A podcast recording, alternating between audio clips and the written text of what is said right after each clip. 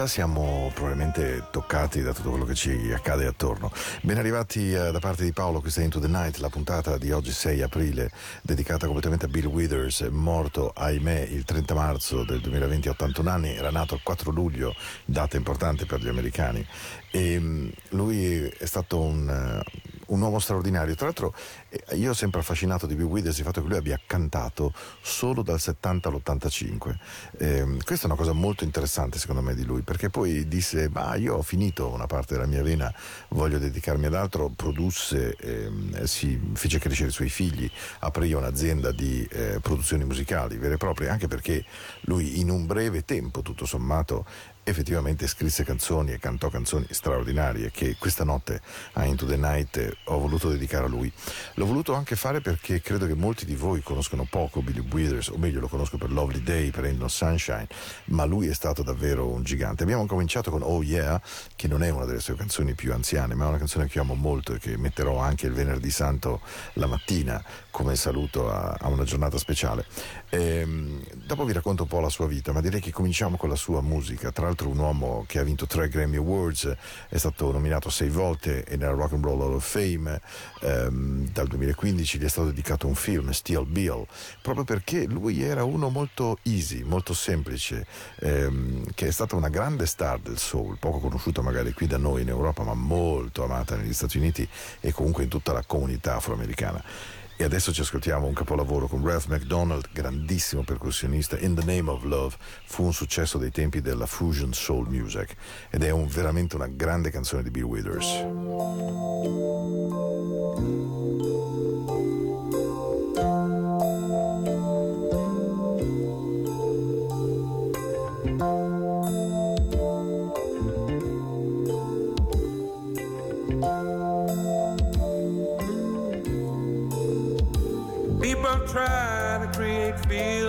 Just the same as love in the name of love. In the name of love, for the sake of daily passion, make a game of love in the name of love. In the name of love, jumping up and down on your emotion. Just another way to break your heart. And it really makes you wonder what became of love in the name of love. They make all the sacrifices for the sake of love. What they make of love is old heartbreak of love. When there ain't no giving in the give and take of love, put blame on love in the name of love. Jumping up and down on your emotion. There's another way to break your heart. Oh, there really ain't no feeling quite the same as love in the name of love.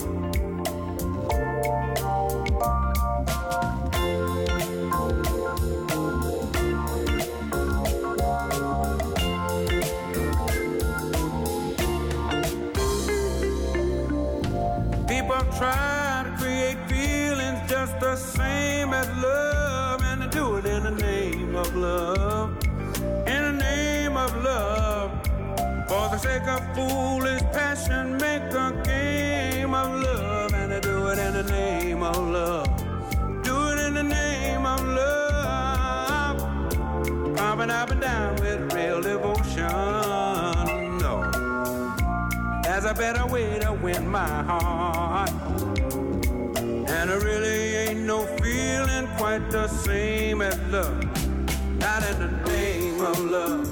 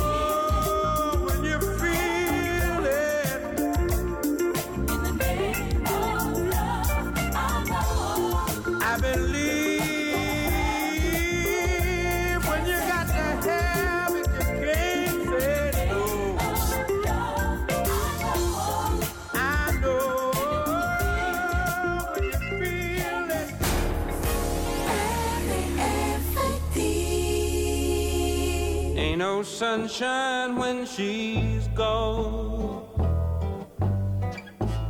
It's not warm when she's away. Ain't no sunshine when she's gone, and she's always gone too long. Anytime she goes away. Wonder this time where she's gone wonder if she's gonna stay. Ain't no sunshine when she's gone, and this house just ain't no home anytime she goes away. know, I know, I know, I know, I know, I know, I know, I know, I know, I know, I know, I know, I know, I know, I know, I know, I know, I know, I know, I know, I know, I know, I know, I know, I know. Hey, I ought to leave the young thing alone, but ain't no sunshine when she's gone. Ain't no sunshine when she's gone. Only darkness every day. Ain't no sunshine when she's gone. This house just ain't no home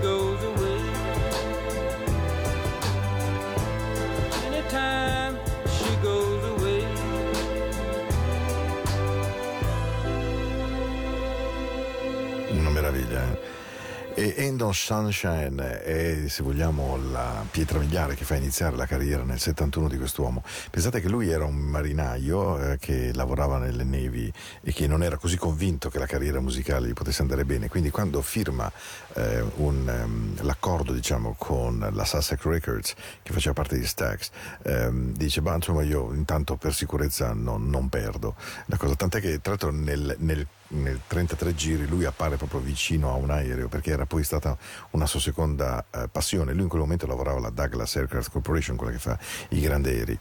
E quando cantò Ain't No Sunshine, immediatamente vince subito, pronti via, il, il Grammy Awards del 72 e fa subito disco d'oro con eh, naturalmente Ain't No Sunshine, a giusta ragione. E addirittura eh, per chi conosca un po' la storia della musica country rock, eh, Crosby, Still, Nash Young, ecco, eh, Steven Stills decide di suonare nel disco di End No Sunshine la chitarra proprio perché rimane profondamente colpito dalle capacità di quest'uomo. Uomo tra l'altro molto particolare perché era uno che andava giù bello piatto per dirla in maniera semplice, anche i suoi rapporti con la Columbia Records che sarà poi la sua etichetta del momento della consacrazione non saranno mai facili perché lui ripeteva che in fin dei conti faceva musica per le persone normali che non c'era bisogno poi di agitarsi così tanto. Bill Withers era un uomo molto mite, molto, molto solare, lo si vede anche nei video e anche se vedete le sue foto, anche quelle più recenti, quindi da più anziano, vedete che ha un volto profondamente positivo e sereno. La seconda hit eh, che lui ingrana, perché questo è incredibile, quindi nel 71 pam, vince 72 Grammy, eh, immediatamente dopo va in studio e pubblica Steel Bill, nuovo eh, 33 giri secondo, chiaramente ormai è diventato un artista famoso e riconosciuto e vende 3 milioni di dischi, di cui questa su tutte.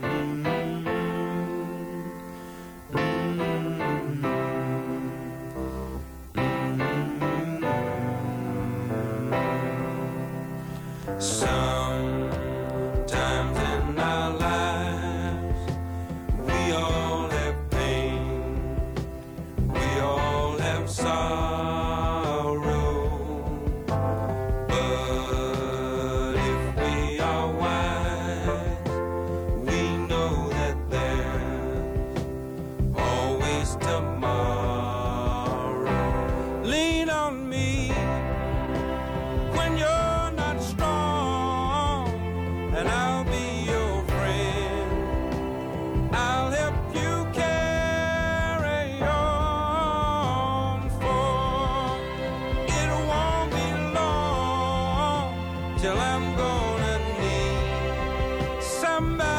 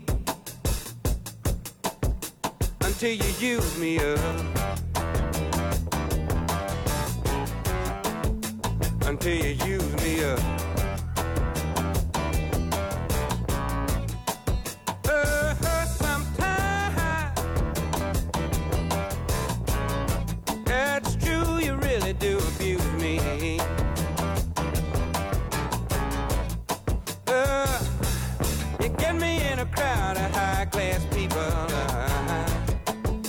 And then you act real rude to me.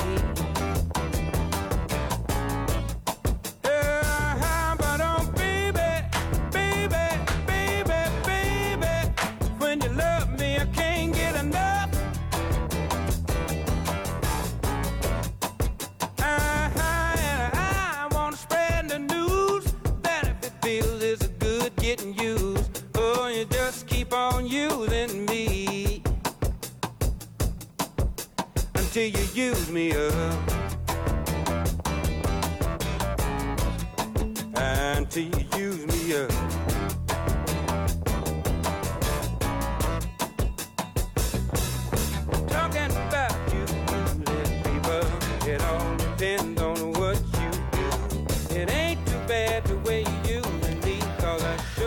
Carriera musicale di Bill Withers incontra poi qualche problema perché azzecca 3 milioni di copie vendute con Lean on Me e 3 milioni di copie circa vendute con Use Me nell'agosto del 72. Poi inizia, fa un bellissimo disco che tra l'altro vi consiglio se riuscite a scaricare che è la live al Carnegie Hall il 6 ottobre del 72 e mm, dopodiché litiga con la Sussex Records che nel 74 lo blocca e gli impedisce eh, di incidere canzoni sue. Quindi lui collabora con Jess Brown, Etta James, B.B. King, eh, scrive canzoni per Gladys Knight and the Pipes, eh, fa Rumble in the Jungle, sapete Let's Get Rumble che era il famoso urlo per eh, Foreman Ali che fu lanciato, ehm, partecipa a un documentario, insomma fa altre cose. Finalmente nel 75 firma con, ehm, con, la Columbia, che sarà poi l'etichetta che lo accompagnerà fino alla fine della sua musica e in particolare ehm, in realtà poi litigherà anche con loro un pochino, sempre per una questione di non tanto di diritti suoi personali, ma lui voleva sentirsi libero di fare quello che voleva, scegliere le sue canzoni, essere libero di farle apparire, di uscire quando avrebbe gradito. In fin dei conti era un artista da milioni di dischi venduti, quindi eh, voleva avere eh, un po' di spazio suo. Beh, veniamo al 77 e pubblica Menagerie come suo long play, non è in realtà il suo terzo ma il suo quarto o quinto addirittura e, e qui Billy Withers, Bill Withers diventa una star mondiale perché la sua canzone più famosa che ancora oggi tutti voi conoscete e ricordate, viene poi rifatta da moltissime persone e chiuderemo tra l'altro la trasmissione con una cover speciale molto particolare che fu remixata in suo onore molti anni addietro. La canzone la conoscete perfettamente e dice queste parole. Che quando mi alzo la mattina e so che ci sei tu, so per certo che sarà una giornata meravigliosa. Beh, caro Bill, se da qualche parte del cielo ci guardi, ci ascolti, ci osservi, noi tutti dobbiamo ringraziarti perché questa canzone è una meraviglia assoluta. When I wake up in the morning, love, and the sunlight hurts my eyes. something without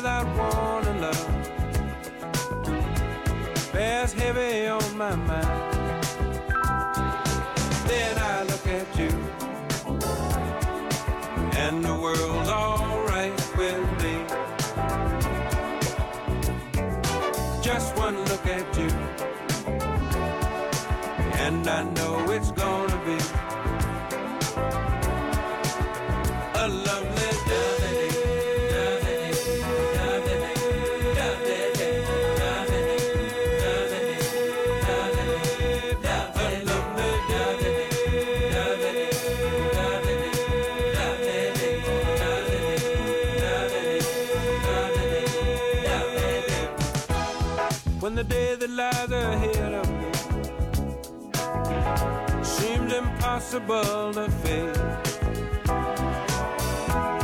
When someone else instead of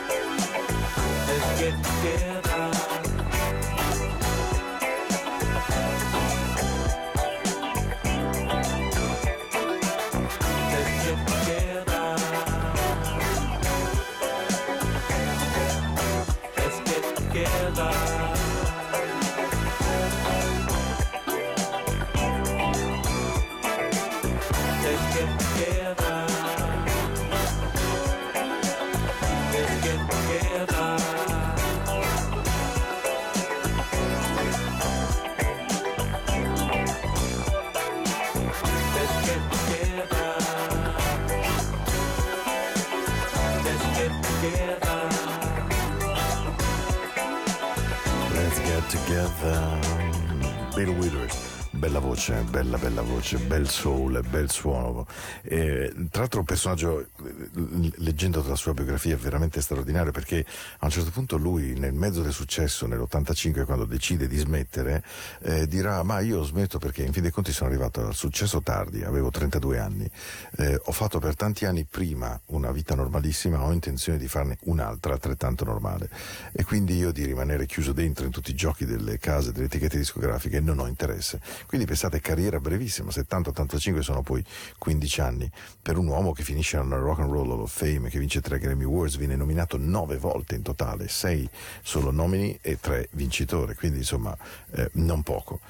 Beh, diciamo che evidentemente lui c'è un momento della sua carriera in cui azzecca una cosa straordinaria, quindi a parte Lovely Day che avete evidentemente ascoltato e credo amato e riconosciuto, improvvisamente nell'agosto del 1980 nel mondo esce un disco. Era il momento in cui molti grandi personaggi della musica soul e soprattutto della musica jazz, tipo George Benson, Al Rowe, ehm, Grover Washington Jr., Ralph McDonald's, Crusaders, che avete appena riascoltato con lui e all'inizio, ehm, cercavano di far comprendere la loro musica meglio a un mondo più ampio, che era stato influenzato dalla soul music, ma che evidentemente non era così pronto a cogliere il jazz come suono vero e proprio. E quindi nascono collaborazioni spurie che producono capolavori. È molto semplice, da una parte c'è un artista jazz, come nel caso di Grover Washington Jr. al sax, che è un personaggio straordinario, dall'altro c'è Bill Withers, voce straordinaria. E quindi nell'agosto dell'80 esce questo disco che pronti via viene nominato Long Plane dell'anno, brano dell'anno e ovviamente Grammy Awards per la canzone Just the Two of Us. Che veramente fece innamorare mezzo mondo, eh? Lo stile di Bill Withers ascoltatelo attentamente con la perfezione di Grover.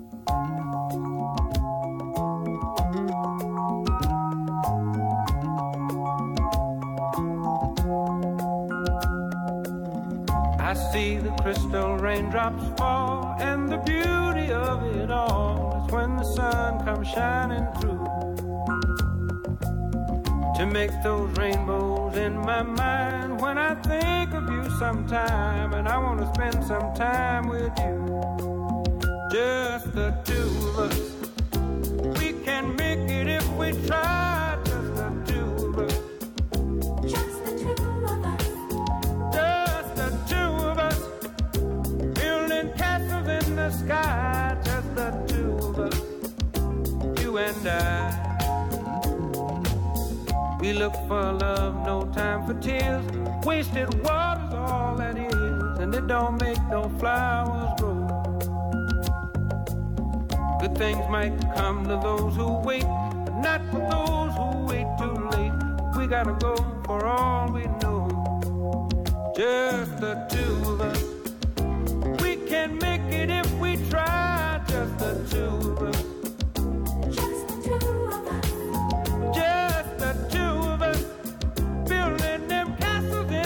In the sky. Just the two of us. You and I. I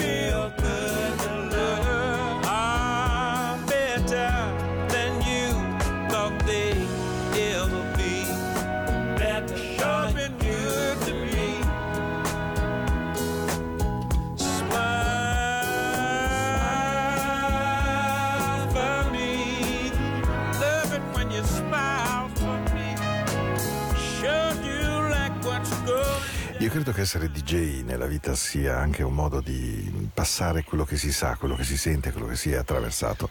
Mi piace raccontare ancora qualche storia su Bill Withers, proprio perché lo conosciate un po' in questa notte in cui lo vogliamo ricordare. Ehm, siamo nell'aprile del 2015, lui nel 2005 vince la Songwriters Hall of Fame, ma entra nella Rock and Roll of Fame nel 2015 e Stevie Wonder lo introduce dicendosi onorato di essere amico di Bill Withers. Lui sale sul palco e dice, beh io non è che ho scritto poi moltissime canzoni nella mia carriera, ehm, non è che avessi poi un genere, probabilmente sono stato semplicemente bravo a scrivere cose, a raccontare di cose, di parole che le persone facevano bene e che- con le quali si potevano identificare. Penso di non aver fatto un cattivo lavoro per essere nato a Stafford nel West Virginia e qui c'è una standing ovation. E ancora dopo, eh, qualche anno dopo, eh, alla Carnegie Hall, alle Blanket, Dr. John Michael McDonald Anthony Hamilton gli dedicheranno un tributo straordinario e ancora nel 2017 un film sarà girato sulla sua vita e sulla sua carriera. E ora ci sono due canzoni straordinarie in colonna. La prima è di una dolcezza infinita, I Just Wanna Spend the Night with You Baby, che è un capolavoro di morbidezza soul, e poi qualcosa di straordinario come Soul Shadows con i Crusaders. Della canzone 2 vi parlo dopo perché su Soul Shadows vale la pena che prima li ascoltiate, ve ne innamoriate ancora una volta e poi vi racconto come nasce questa incredibile collaborazione tra Bill Withers e i Crusaders.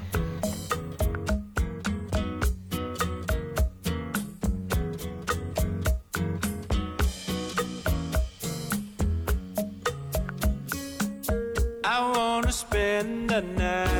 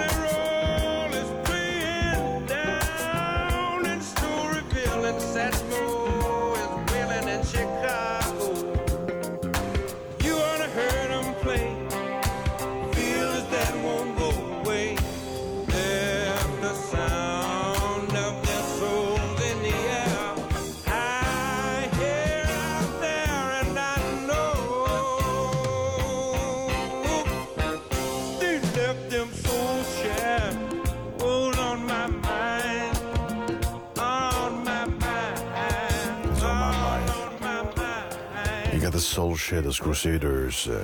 E, qui vale veramente la pena raccontare, prima dei baci della buonanotte, qualcosa su questa canzone che è straordinaria, l'avrete sicuramente capito da soli.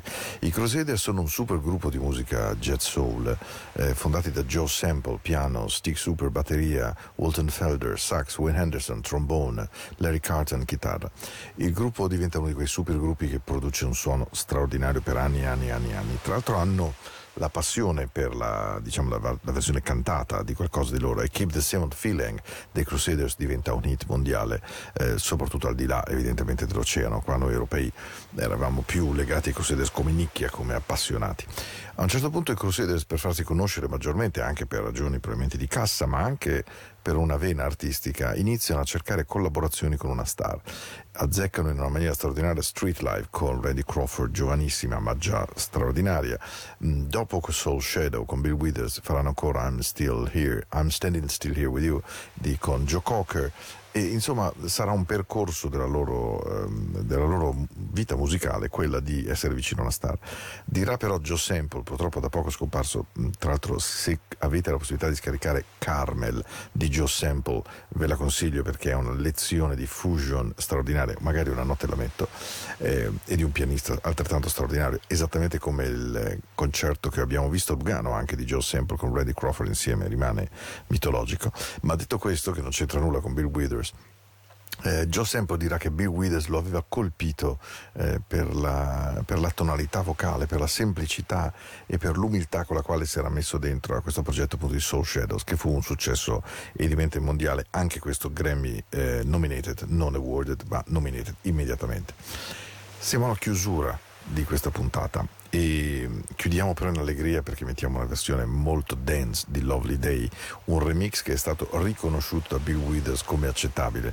Eh, si dice che quando lui l'abbia ascoltato ne sia rimasto un po' perplesso all'inizio perché insomma Lovely Day è molto morbida, come avete sentito, ora ascolterete la versione autorizzata del remix che fu fatta di Lovely Day ma quello che tenevo a dire questa notte era un messaggio più grande e davvero un messaggio che mi sento di condividere come uomo con voi che avete la pazienza e la voglia di ascoltarmi. Le persone non muoiono davvero, certo è un dolore enorme perché poi non le troviamo più nelle nostre telefonate, non le troviamo più nella voce, le persone muoiono davvero quando noi le dimentichiamo. E lì si consuma la morte reale secondo me, quando le persone andate in cielo sono andate in cielo anche nella nostra mente, ma se noi le teniamo vive in noi, le persone durano per sempre. Ed è così, chissà quanti di voi è capitato con la vostra mamma, con il vostro papà ad esempio, di sentire che sono ancora presenti, semplicemente per sempre. E accadrà così anche a Bill Withers, la sua musica ci aiuterà. È stata una musica così meravigliosa che non lo dimenticheremo. Tante volte noi DJ di tutto il mondo pronunceremo il suo nome, introdurremo Lean on Me, Ain't No Sunshine, Lovely Days, Soul Shadows, In the Name of Love, Just the Two of Us. Insomma, i grandi pezzi di quest'uomo. E così quest'uomo non morirà più, sarà semplicemente, anzi, immortale perché Bill Withers merita di essere considerato uno dei grandi immortali del soul. Questo è tutto per Into the Night di questa notte, vi aspetto mercoledì sera, naturalmente se ne avete voglia, alle 22.